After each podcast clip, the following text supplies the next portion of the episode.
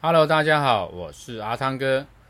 欢迎收听今天阿汤哥连锁店经营狂想曲。阿汤哥今天要跟大家分享的主题是关于，呃，我们在这个门市的这个新讲里面呢，关于这个专案奖金的运用。那我在辅导的时候，常常有业主跟我说：“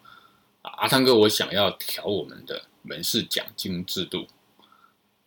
可是呢，这个门市奖金制度往往跟你的目标是有挂钩的。那很多时候会发现一个状况，就是说，呃，我们门市的目标可能定得太高了，那门市人员达不到，也拿不到奖金，所以他就会觉得啊，这样的一个奖金制度跟他没有关系。那这时候该怎么办呢？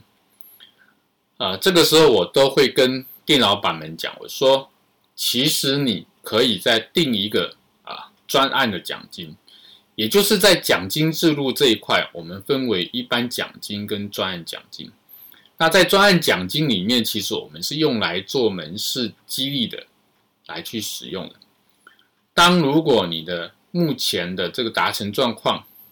不是那么理想的时候，你又不希望人员因此而放弃，你就可以来制定一个。啊专案奖金，那这个专案奖金你可以定一个，比如说是啊，跟你的来客有关的这个目标，或者跟你同期成长有关的目标，或者你定啊相关的重点商品来去制定这个目标。